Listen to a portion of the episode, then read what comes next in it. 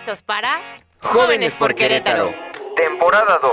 Con más energía, más invitados especiales y más temas de interés Para jóvenes como tú y como yo. iniciativa del Consejo de Participación Ciudadana temático de juventud. ¡Comenzamos!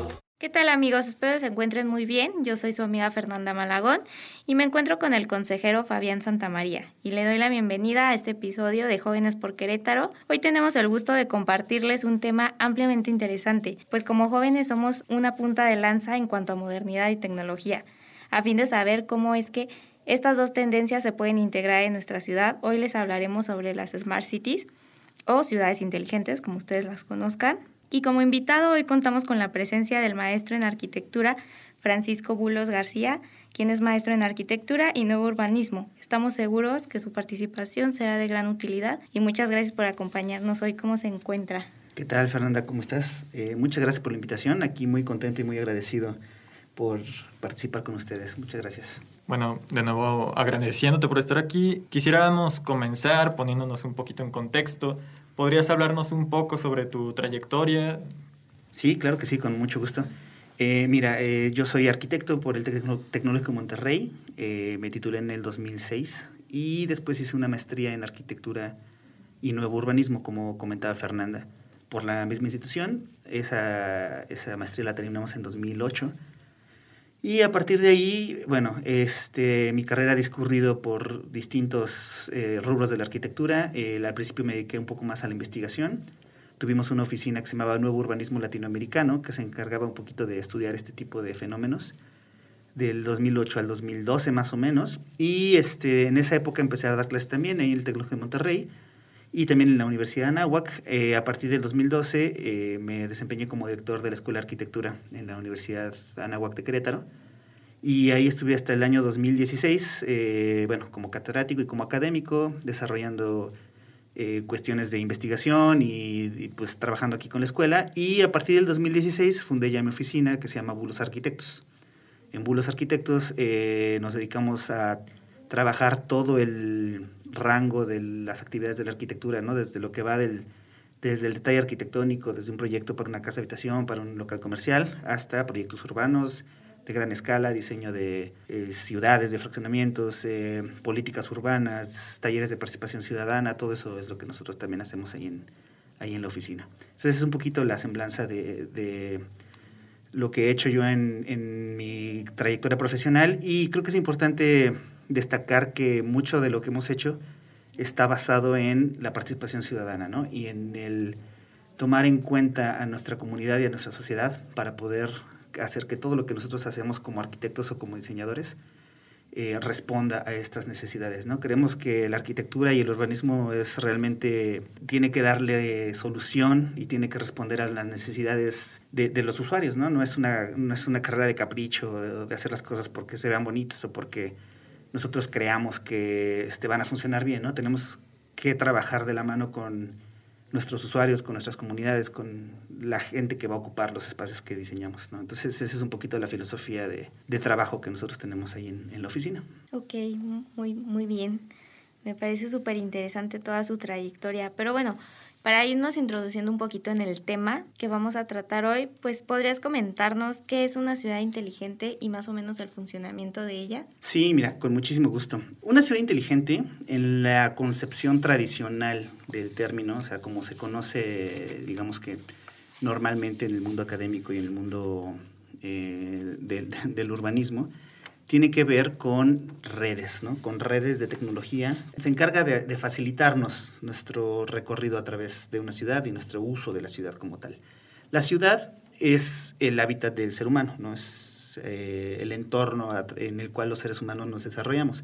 A través de la historia hemos tenido la capacidad de desarrollar nuestro propio hábitat, ¿no? No es como en el resto de los seres, de los seres vivos que el hábitat, digamos que de alguna manera ya está hecho o se nos da, sino que para el ser humano el hábitat fue creado por nosotros mismos. Entonces, durante la historia, durante los procesos históricos, eh, las ciudades han visto eh, una serie de cambios derivados del desarrollo tecnológico que nosotros como humanos le imprimimos a la ciudad, ¿no? Entonces, a fin de cuentas, las ciudades son reflejo siempre de la época o de del momento cultural que se está viviendo en, en, ese momento. Por lo mismo, las ciudades son sistemas complejos. Una ciudad no es simplemente un conjunto de calles y construcciones, ¿no? Es un compendio de sistemas que sirven para soportar la vida del ser humano en, su entorno, ¿no? Y el ser humano como un ser complejo también requiere de una ciudad compleja, un sistema complejo para poder satisfacer todas sus necesidades. ¿A qué me refiero con, con sistema complejo? A que no es solamente digamos que el espacio que existe entre las calles y las construcciones, sino que cuenta un número de redes muy complejas que hacen que la ciudad funcione. ¿no? Eh, hablamos de infraestructura, de sistemas eléctricos, de sistemas de, de conducción de agua, de sistemas de drenaje sanitario, de sistemas de transporte público,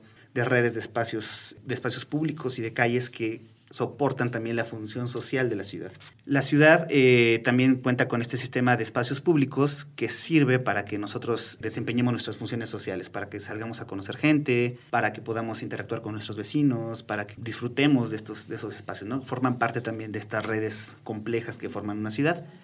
Entonces, una vez que entendemos esta ciudad como un sistema complejo de muchas redes que interactúan entre sí, podemos entender también una smart city o una ciudad inteligente como una, como una ciudad que nos va a ayudar a navegar más fácilmente a través de estos sistemas, ¿no? ¿Y cómo lo vamos a hacer? Pues con ayuda de la tecnología, que a fin de cuentas es el alimento de las ciudades de hoy, es el reflejo de la cultura de hoy y es el reflejo de hacia dónde estamos dirigiéndonos como humanidad. Ese es un poquito como el panorama de, de lo que se define como un Smart City. Muy padre esto, Francisco. Eh, entonces, prácticamente es, dices que una Smart City es como una ciudad que está adaptada a estas necesidades de la sociedad que van surgiendo a lo largo del tiempo. Así es, correcto. Cambiando y actualizando desde el momento en el que fueron pues, fundadas. Así es. Eso está súper. ¿Cómo beneficia una ciudad inteligente la satisfacción de estos ciudadanos y cómo mejora eh, su calidad de vida? Pues mira, eh, como te comentaba, la ciudad inteligente en su acepción tradicional, en la acepción de, una ciudad que funciona a través de, la tecnología, eh, digo, tiene muchas ventajas ¿no? y tiene muchos beneficios. Por puntualizar uno, aquí en Querétaro, por ejemplo, ya se está implementando un sistema de redes ciclistas que se maneja a través de una aplicación ¿no? en nuestros teléfonos. Entonces nosotros podemos ocupar nuestro teléfono para revisar en qué espacio tengo yo acceso a las bicicletas y cuántas hay disponibles, desactivarlas desde ahí, apartarlas, contraviciar mi tiempo, dejarla en otra estación. Este, y vamos, todo esto nos ayuda a nosotros a ocupar un, una red de infraestructura pública como es el sistema Acrobici. ¿no? Y eso es muy práctico, muy, muy práctico en el sentido de que nos permite ocuparlo eh, de manera rápida, de manera eficiente, en el momento, este, es, es, es una manera muy inteligente, digámoslo, de, de, ocupar la tecnología para nuestro beneficio, ¿no? Y como este hay muchos ejemplos, ¿no? Hay muchos ejemplos que tienen que ver también con, este, eh, por ejemplo, generación de energías a través de eh, paneles solares, generación de energías limpias, eh, la ocupación de las mismas aplicaciones para monitorear, no sé, residuos o monitorear la calidad del, del aire, hay muchas cuestiones que nos pueden beneficiar muchísimo a la hora de entender nosotros una ciudad. Ahora, si nos vamos a la acepción de la ciudad inteligente como un conjunto más complejo de sistemas que interactúan entre sí, digo, el beneficio tiene que ver más allá de la comodidad o más allá de hacernos más fácil las tareas, tiene que ver con cómo nosotros nos vamos a desarrollar como seres humanos en la ciudad. Claro, entonces eh, esta calidad de vida no depende completamente del diseño de la ciudad, sino de cada uno de estos, estas piezas dentro de la sociedad. Ya una perspectiva mucho más personal puede ayudar infinitamente a mejorar esta calidad de vida. Claro. Sí, ahora, el diseño de una ciudad también tiene que ver, ¿no? O sea, el, diseño de una ciudad eh, se puede entender de dos maneras. Una es vista desde la parte, digamos que, eh, la parte macro, de la parte que controla todo el diseño desde, un, desde una vista de macro, pues sí, desde el gobierno, desde las autoridades este, estatales, desde las secretarías de obras públicas, o sea, todos estos actores que están acá arriba y que eh, ven la ciudad como algo que tienen que atacar de arriba para abajo, ¿no? Entonces lo ven como un gran plan maestro y dicen, bueno, yo creo que este problema de tráfico aquí lo podemos resolver con un puente. Y creo que este problema de este, inundaciones acá lo podemos este, resolver con una infraestructura hidráulica, ¿no? Esa es una manera de entenderlo. Y otra manera de entender cómo las ciudades se van diseñando y se van construyendo es de abajo para arriba, a partir de las comunidades. Las comunidades y la gente se junta y dicen, oye, yo tengo este problema en mi comunidad, yo tengo este problema en mi colonia, Y creo que la mejor manera de resolverlo es juntándonos los vecinos, ver qué puede aportar cada quien, cuál es tu habilidad, cuál es tu conocimiento, cuál es tu manera de solucionar las cosas y cómo me puedes ayudar para que todos nosotros resolvamos este problema, ¿no? Entonces, una vez que tú ves los enfoques tanto de arriba para abajo como de abajo para arriba como complementarios, no, no, no se trata que sean diferentes o que uno sea mejor que el otro. El, el punto aquí es que trabajen de manera complementaria. Súper interesante, oye. Y más interesante esto que comentas que siempre las... Bueno, al menos yo antes pensaba así, ¿no? Que, que todo, todo el diseño de una ciudad se basaba en las decisiones que tomaban pues las secretarías y gobierno, pero a lo largo de, de, esta plática, pues nos comentas que es súper importante eh, la participación ciudadana y de cómo tienen la palabra para poder hacer acciones. Y generalmente nosotros, pues, o sea, nosotros como ciudadanos, pues no lo vemos así, ¿no? O sea, decimos, ah, pues sí, hicieron un puente, qué padre. Pero pues también nosotros podemos proponer, ¿no? O sea, de todas estas acciones. Y, y, esta participación comunitaria es bien importante para que este, la, ciudad pueda realmente desarrollarse como, como se debe, ¿no? Este, y, creo que una parte importante de definir una smart city tiene que ver con eso. Y por ejemplo, en la actualidad y más el consejo en el que estamos, este, Fabián y yo, este, pues es de juventud, ¿no? Entonces, a nosotros la juventud nos interesa un chorro lo que es el medio ambiente.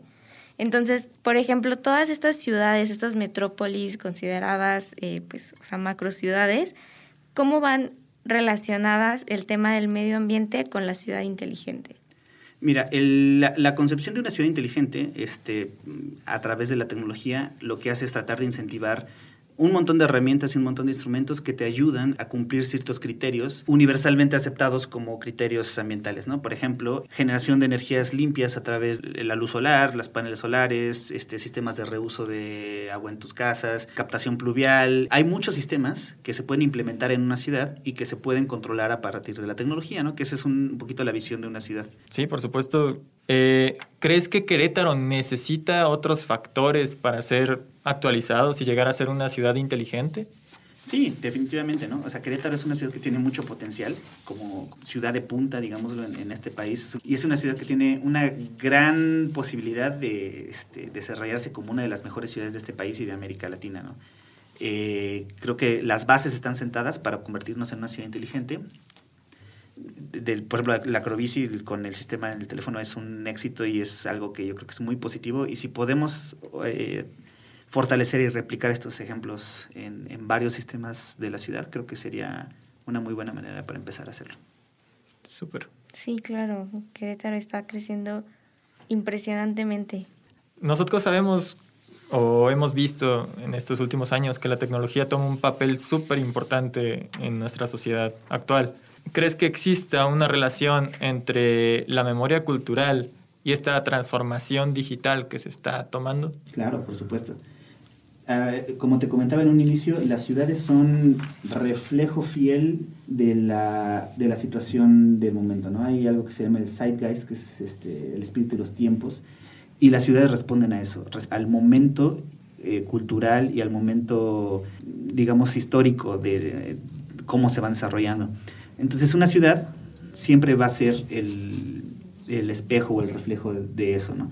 Nuestra generación eh, actualmente para nosotros la tecnología es, es, vital, ¿no? es sumamente importante, dependemos de ella para un montón de cosas de nuestra vida cotidiana y la ciudad a fin de cuentas va a reflejar eso. ¿no?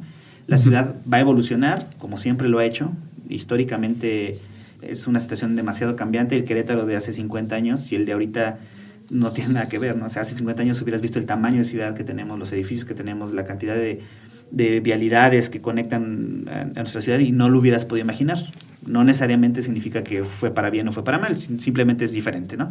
Y esta ciudad en 50, en 30, en 100 años va a ser igual, radicalmente distinta. Y la tecnología va a imprimir una huella muy importante en la ciudad. Eh, a lo mejor en 50 años vamos a ver un Querétaro que ahorita no reconoceríamos porque la tecnología o la aplicación de, nuevos sistemas va a cambiar por completo su cara. E, eso va a suceder. Ahora, la memoria cultural en la ciudad de alguna manera siempre se conserva, ¿no? Porque las ciudades son, son capas de historia, capa de historia ah, encima de otra capa de historia, encima de otra capa de historia.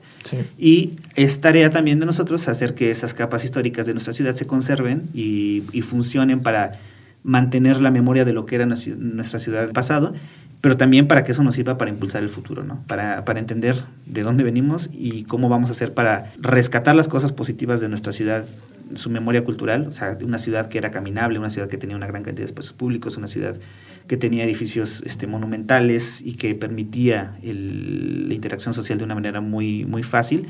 ¿Cómo podemos aprovechar eso para replicarlo en un futuro? Y que aunque sea una mayor escala y con la ayuda de la tecnología, mantengamos esa, esa, esa visión de una ciudad este, vivible y buena para todos. ¿no?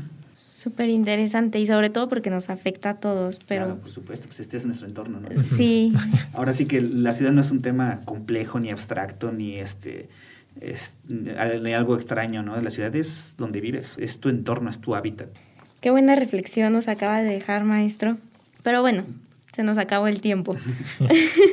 y muy bien, pues amigos, pues hemos llegado al final de este episodio en compañía del maestro en arquitectura y nuevo urbanismo, Francisco Bulos García.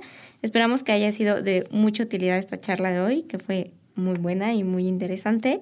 Y bueno, antes de concluir, ¿hay algo que le gustaría añadir, maestro? Pues nada más agradecerles mucho. Este, muchas gracias, Fernanda. Muchas gracias, Fabián, por la oportunidad. Me, me, dio mucho gusto estar aquí con ustedes. Y si nos están escuchando, este, son jóvenes y están eh, interesados en mejorar eh, su entorno urbano y su ciudad, eh, lo mejor que les puedo recomendar es que participen. ¿no? La participación es de los jóvenes, la voz de ustedes como eh, habitantes y como ciudadanos de, Querétaro, la mejor herramienta que tenemos para hacer valer nuestras ideas y para que eh, nuestra ciudad pueda seguir creciendo eh, de manera positiva. Pues muchísimas gracias. Pues nada más agradecerle a nuestro invitado de hoy, el maestro en arquitectura y urbanismo Francisco Bulos García, y a todos los que nos acompañaban en este episodio de, de su podcast favorito. Recuerden compa compartirlo en todas sus redes sociales. Lo pueden encontrar en, a través de diferentes plataformas de difusión del Centro Estatal de Participación Ciudadana de Querétaro. Soy su amiga Fernanda Malagón y Fabián Santamaría y estos Jóvenes por Querétaro. Hasta la próxima. Gracias. Escuchaste un episodio de Jóvenes por Querétaro. Recuerda visitar las plataformas oficiales del Centro Estatal de Participación Ciudadana de Querétaro para encontrar más contenido e información sobre nuestro consejo.